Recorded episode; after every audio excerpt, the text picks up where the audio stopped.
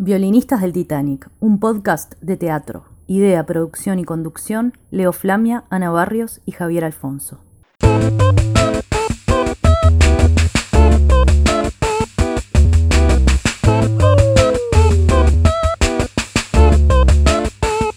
Seguinos en redes. En Facebook, arroba violinistas del Titanic. Twitter, arroba violinistaspod. Instagram, arroba violinistas del Titanic. En esta segunda parte del segundo episodio de Violinistas del Titanic, eh, vamos a compartir algunos audios que estuvimos intercambiando con varios referentes de teatro local este, en diferentes partes del país y sobre la situación este, que están pasando debido a la, pandemia y las, perspectivas de futuro también, ¿no? Eh, de cada uno. Vamos a escuchar eh, lo que tiene para contarnos Fabián Chicho Silva, que es representante del grupo Teatral Aventura. Ellos se dedican mucho a lo que es el teatro infantil, pero también tenían una sala en Ciudad Vieja que se llama Platea Sur y que, bueno, debido a todos los inconvenientes económicos que ha generado el tema de, la suspensión de los espectáculos públicos, eh, en principio tuvieron que empezar a vender las cosas que tenían en la sala, eh, pensando que tal vez la podían sostener, pero finalmente, bueno, la sala eh, lamentablemente cerró. vamos a escuchar lo que tiene para contarnos Fabián. La compañía teatral Aventura es un grupo de teatro independiente que tiene más de 30 años. hoy estamos pasando por, por un momento bastante duro con, bueno, por la situación general del país y sobre todo de la cultura, eh, de las artes escénicas, ni que hablar. Eh, bueno, eh, uno de los factores, quizá el, el, más influyente dentro de este mal momento para nosotros, es que nos vimos obligados a cerrar Platea Sur, que era el centro cultural y sala teatral que veníamos llevando adelante hace ya unos cuantos años. Eh, normalmente nosotros siempre se nos hizo cuesta arriba el verano eh, para mantener la sala por un tema de que bajaba la cantidad de público, la cantidad de espectáculos, los talleres tomaban su, receso. Pero en el mes de marzo volvíamos a flote, marzo, abril, ya nos volvíamos a acomodar. Eh, lo que nos sucedió fue que el año pasado en marzo, en lugar de comenzar a salir a flote como pasaba siempre, tuvimos que cerrar la sala y suspender talleres y funciones y demás. Y eso fue un mes, y fueron dos, y fueron tres, y fueron cuatro, y bueno, se hizo imposible sacar adelante la sala. Eh, eso fue uno de los factores eh, más eh, desequilibrantes laboral y, también emocionalmente. Sumado a, la cantidad de, proyectos que se vieron truncados, estrenos pospuestos una vez, dos veces, tres veces, y hoy ya difícilmente se estrenen esos espectáculos, eh, reposiciones que también se fueron cancelando.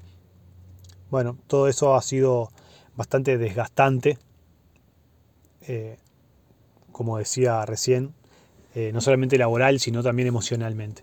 El grupo hoy se encuentra en una especie de stand-by, de, también estamos haciendo como nuestro duelo del perder el espacio por el que tanto hemos trabajado, tantas horas invertidas. Ya no hablo de plata, sino hablo de horas invertidas y dedicadas.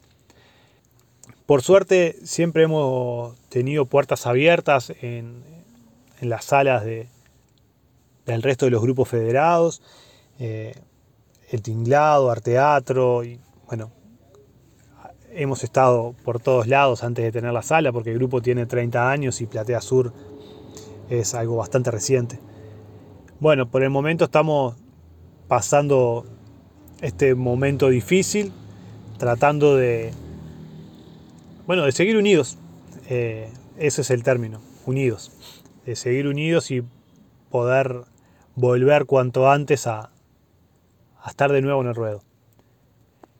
Eh, nada, en el momento lo único que nos resta es seguir esperando que se nos abra la posibilidad de trabajar, eh, brindar nuestro apoyo y, contención al resto de los compañeros del sector que también están atravesando por este momento difícil.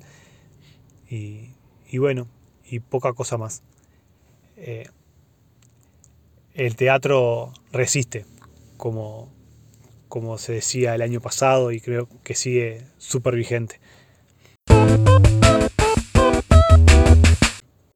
También consultamos eh, a la productora de la obra Barro Negro, Rosana Spinelli, quien estuvo conversando con nosotros acerca de los efectos de la suspensión de las funciones por la pandemia. Barro Negro es una obra que lleva 30 años en cartel y se desarrolla sobre un ómnibus viejo de Kutza que va recorriendo diferentes puntos del centro de la ciudad, partiendo desde la esplanada del Teatro Solís. Y bueno, ya lleva, ya dijimos, unos 30 años en cartel con mucho éxito, siempre todos los fines de semana. De hecho, si bien las funciones están suspendidas por, por un decreto, obviamente, este, la gente igual sigue llamando para consultarlos para reservar. Bueno, conversamos con Rosana acerca de cómo los está afectando en su trabajo esta forzosa suspensión de los espectáculos públicos. Hola, mi nombre es Rosana Spinelli y soy integrante de Barro Negro, una obra que en este 2021 cumple 30 años en cartel. Nuestra actual situación es de, incógnita, este, de preocupación, como todos que estamos viviendo esta pandemia. Este, hay gente que vive exclusivamente del teatro. En Barro Negro por muchos años mucha gente lo pudo hacer. Por Barro Negro pasaron muchos y muchos y muchos actores. Algunos ya ni siquiera están vivos, tenemos una compañera que al revés, que tiene menos años, la protagonista hoy en día de lo que tiene Barro Negro, ella tiene 24 años, Camila Arispe, y Barro Negro cumple 30. Nosotros decimos que cumple en los primeros días de julio, en realidad es una fecha este, más que nada que tiene que ver con una cuestión simbólica. Y bueno, este año nos preparábamos para tener un gran año, para llevar barro negro al interior, para recorrer barrios, para poner nuestro máximo esfuerzo para llegar aún a más gente. Y bueno, todavía no hemos podido arrancar. Y la situación, como decía de algunos compañeros, este, es difícil es difícil este, por un tema económico y para todos es difícil desde un tema emocional. Además de que como productora junto con Isabel Flores nos parece muy injusto este, en estos 30 años no poder este, celebrar y homenajear a Marcelino. Es algo fuera de lo común tener 30 años una obra en cartel y menos que menos sobre un ómnibus este, de Kutza este, se juntan muchas cosas. Barro Negro es ya hoy parte del paisaje urbano. Se han tejido alrededor de la obra muchas, muchas historias en la calle, en los ómnibus, porque la gente se acostumbra que en determinada esquina para el ómnibus pase esta cosa o la otra. Entonces también este, es parte de, de lo que es Montevideo. Y bueno, eh, a la vez este, lamentamos que sea una obra que cada vez es más vigente, porque si bien uno se toma el ómnibus este, en Cal Solís y recorre durante una hora en un ómnibus antiguo de Kutza, la ciudad de Montevideo, este, y el tiempo fue pasando, el tópico que, que maneja valga lo de manejar siendo barro negro, eh, el tópico que se maneja es el de la violencia doméstica, que esta pandemia ha maximizado de alguna manera y también creo que invisibilizado a la vez. Barro Negro fue de las primeras obras que trató eh, la violencia de género con mucha crueldad, con mucha honestidad, este, y a la vez desde un lugar que a la gente no le rechinaba. recién al final uno descubre de qué se trata la obra, uno se vino riendo de una situación y de repente se encuentra con la cruda realidad de que la obra habla de violencia de género. Por eso Barro Negro este, ha contado siempre con el apoyo de la Intendencia y a partir de 2020 también con el apoyo de la División Género, este, que nos ha ayudado en estos últimos tiempos muy especialmente. Este, es una obra además este, que también hablando en metáforas que tienen que ver con ruedas y ómnibus, no hay que empujar. Es una obra que como productora este, se hace muy placentero llevar adelante porque aún hoy en plena pandemia, con el miedo que tiene la gente, con el miedo que tenemos, la gente los viernes, los sábados, los domingos sigue llamando y reservando lugar y les decimos no, todavía no pudimos empezar. Este, entendemos este, lo que está pasando, pero creemos que la cultura no puede ser relegada, que hay que buscar soluciones.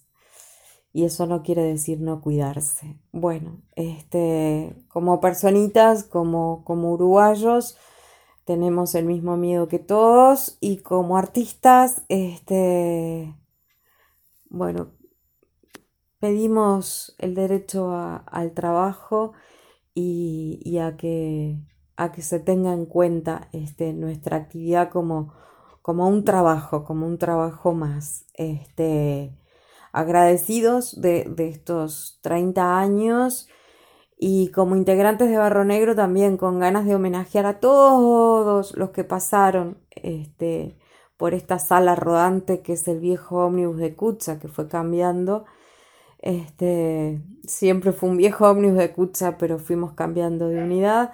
Y homenajear a Marcelino, este, que me parece que, encontró una llave ahí, un, un, un hacer dramático, este, una unión de, de, géneros, de comedia, de drama, de realidad, de costumbrismo, que pegó tan hondo en la gente que ya les digo, este, hace 30 años que rueda por las calles de Montevideo.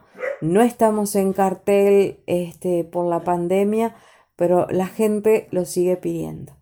Bueno, muchas gracias por, por ocuparse de los artistas. Violinistas del Titanic, un podcast de teatro.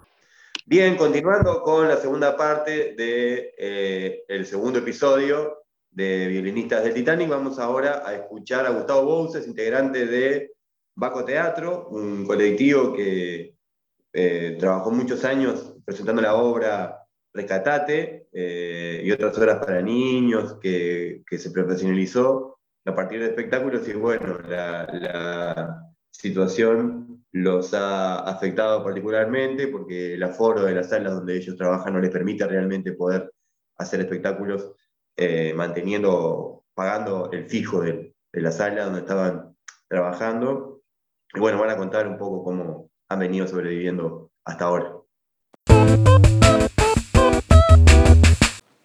Bueno, muchas gracias por el espacio. Acá les habla Gustavo Bouzas de Baco Teatro. Eh, para contarles, bueno, sintéticamente cuál es nuestra situación actual, eh, agonizando como todos los compañeros del sector eh, y como muchos compañeros de otros sectores también, ¿no? Nosotros, en nuestro caso, vivimos 100% eh, de, nuestra profesión, ya sea rubro actoral, dirección, este, dramaturgia, docencia, en este caso, bueno, nosotros a, actuar eh, espectáculos en sí con un aforo del 30% como el que había, nos es inviable poner una obra en cartel, ya que ese 30% apenas alcanza para pagar este, los gastos de la sala y, no, ni siquiera cubre los gastos de producción de un espectáculo, difusión, ni los boletos de los actores que estamos dos meses ensayando para presentar un espectáculo. Por lo cual hacer una función con, con un aforo del 30% al menos para nosotros Bacó es, es, inviable, por lo que no, no tenemos proyectado hasta que no termine este tema de la pandemia del aforo, poner nada en cartel. Y bueno, nuestra pata fuerte es las clases, evidentemente la docencia y nosotros tenemos local eh, propio, alquilado, obviamente. Em, todos estos cortes, todo este regreso a la virtualidad nos, nos desmantelan, nos matan. Este, los gastos hay que pagarlos igual, los alumnos se te van porque no se cuelgan con teatro a nivel virtual, están un rato, pero si eso es muy largo como el año pasado, terminás con, con la mitad de los alumnos y de esa mitad de los alumnos que te quedan, la otra, la mitad está en seguro paro y no te pueden pagar la cuota. O sea que en definitiva el año pasado fue un año solamente de, de sostener el local abierto, estuvimos al borde de cerrar. Eh, como no sabemos hacer otra cosa, dijimos, bueno, aguantemos aunque no estemos ganando un peso. Lo único que logramos hacer fue no, no, no generar deuda, pero no tenemos ningún este, eh, tipo de, respaldo económico como para aguantar una segunda ola. O sea que si este año viene como el año pasado, cerraremos. Este, eh, y bueno, haremos teatro callejero como es el comienzo de, de Baco Teatro o, encontraremos la, la forma de sobrevivir. Eh, la única lucha que se pierde es la que se abandona. Eh, les mando un abrazo grande y bueno, un deseo de, unión, fortaleza y resistencia de, todo el sector cultural ante, esta emergencia. Abrazo grande y arriba a los que luchan. Y ahora vamos a seguir escuchando el testimonio de Claudia Sánchez, diseñadora, eh, iluminadora, bastante vinculada algunos años atrás a, espectáculos del Sodre, pero básicamente una artista independiente que a partir del de, eh, contexto que no le permite ni ir a trabajar exterior ni trabajar acá, eh, es una desocupada absoluta, no teniendo eh, en este contexto ninguna posibilidad de generar ingresos. Así que Claudia nos va a dar su posición. Mi nombre es Claudia Sánchez y soy creadora teatral. Durante 2020 dirigí Dos Hermanas, que fue una serie teatral de cuatro episodios escrita por Anthony Fletcher que hicimos a través del canal de YouTube de La Verdi. Esta pandemia me ha hecho pensarme y pensarnos mucho. Esas preguntas han ido evolucionando a lo largo de todo este tiempo. Al principio pensaba, ¿existe el teatro si no existe el edificio teatral? ¿Cómo van a sobrevivir los artistas? ¿El público va a ir al teatro cuando todo vuelva? ¿Cuánto va a demorar en volver todo a la normalidad que conocíamos? Y mientras tanto, ¿qué hacemos quienes creamos?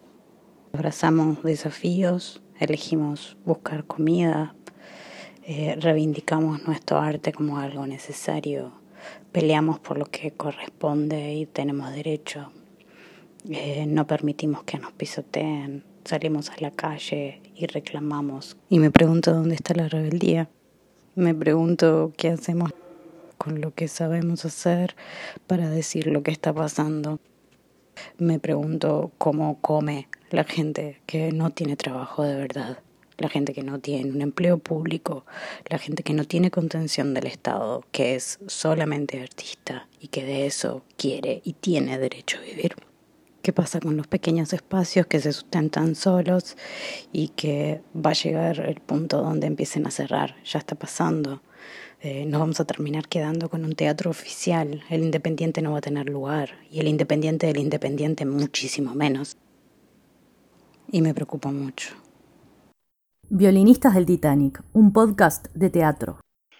Bueno, y para el final vamos a trasladarnos a Paysandú para escuchar la palabra de Darío La Paz, referente, uno de los directores de Imagina Teatro, referente integrante de la Liga de Artes Escénicas del Litoral, que mm, nos va a contar em, que la situación particular que vive la compañía y todo ese colectivo que desarrollan actividad artística y escénica en todo el litoral y también en Montevideo, em, sobre bueno, esa situación límite que está llevando a que muy seguramente tengan que cerrar el espacio Imagina en la ciudad de Paysandú. Mi nombre es Darío La Paz, soy de Imagina Teatro de Paysandú. También pertenecemos a la Liga de Artes Escénicas del Litoral, un colectivo, una red creativa y colaborativa que tenemos con artistas de Freventos, de Carmelo, de Montevideo. Eh, bueno, Javier me preguntaba cómo había sido este año de, pandemia para nosotros.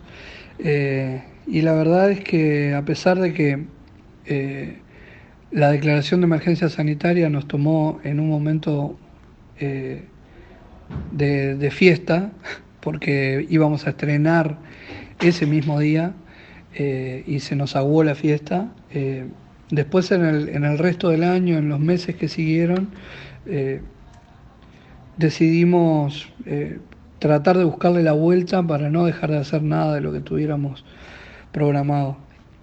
Tomamos esto como un impas, eh, como una suspensión de la presencialidad, pero decidimos no ir hacia los formatos virtuales porque consideramos que, el teatro es presencial o no es. Entonces, eh, de cualquier forma, durante todo ese año pudimos llevar adelante una cantidad de, proyectos. Por un lado, con Imagina Teatro estrenamos eh, Recorrido Imagina, que es un espectáculo itinerante que hacemos a bordo de un ómnibus todos los años y generalmente lo estrenamos en Semana de Turismo. Pero este año lo tuvimos que correr para septiembre y hicimos 20 funciones con ese espectáculo. Pudimos estrenar otro espectáculo musical, teatral que se llamó Zafarrancho, hacer funciones de Matrioshka y de Manduraco, hacer el Festival de Unipersonales, que incluyó tres estrenos, uno del Almacén, uno de Cartón y uno de Imagina. Estrenamos Galgos e hicimos nueve o diez funciones en la Sala Verde en diciembre del año pasado. Hicimos el encuentro Germinadores. Estábamos planificando el, Festival Cercanías para febrero de este año y, no lo pudimos hacer. Eh, y estrenamos La inminencia de la fragilidad este año en, en, en Fray e hicimos ocho funciones.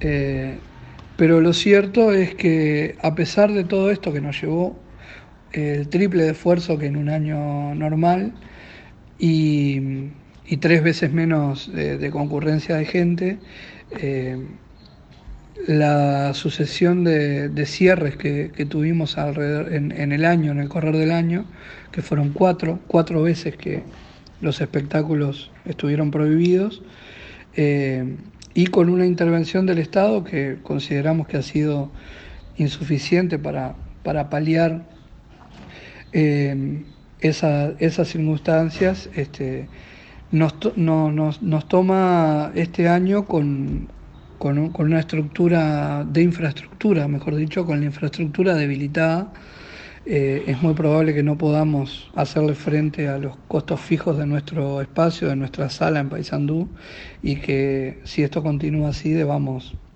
cerrar. Eh, cerrar el espacio físico, cerrar la sala, pero no las ideas, no el teatro, porque como decía Augusto Boal, el teatro se puede hacer en cualquier lugar, incluso en los teatros.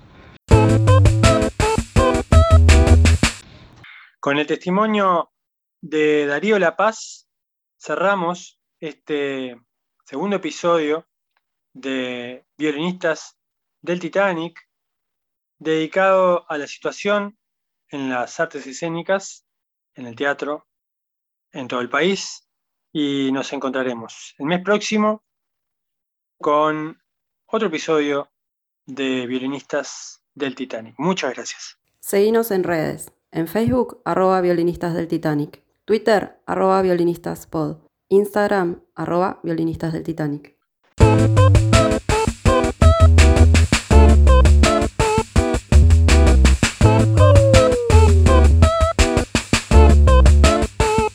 Esto fue Violinistas del Titanic, un podcast de teatro. Idea, producción y conducción, Leo Flamia, Ana Barrios y Javier Alfonso.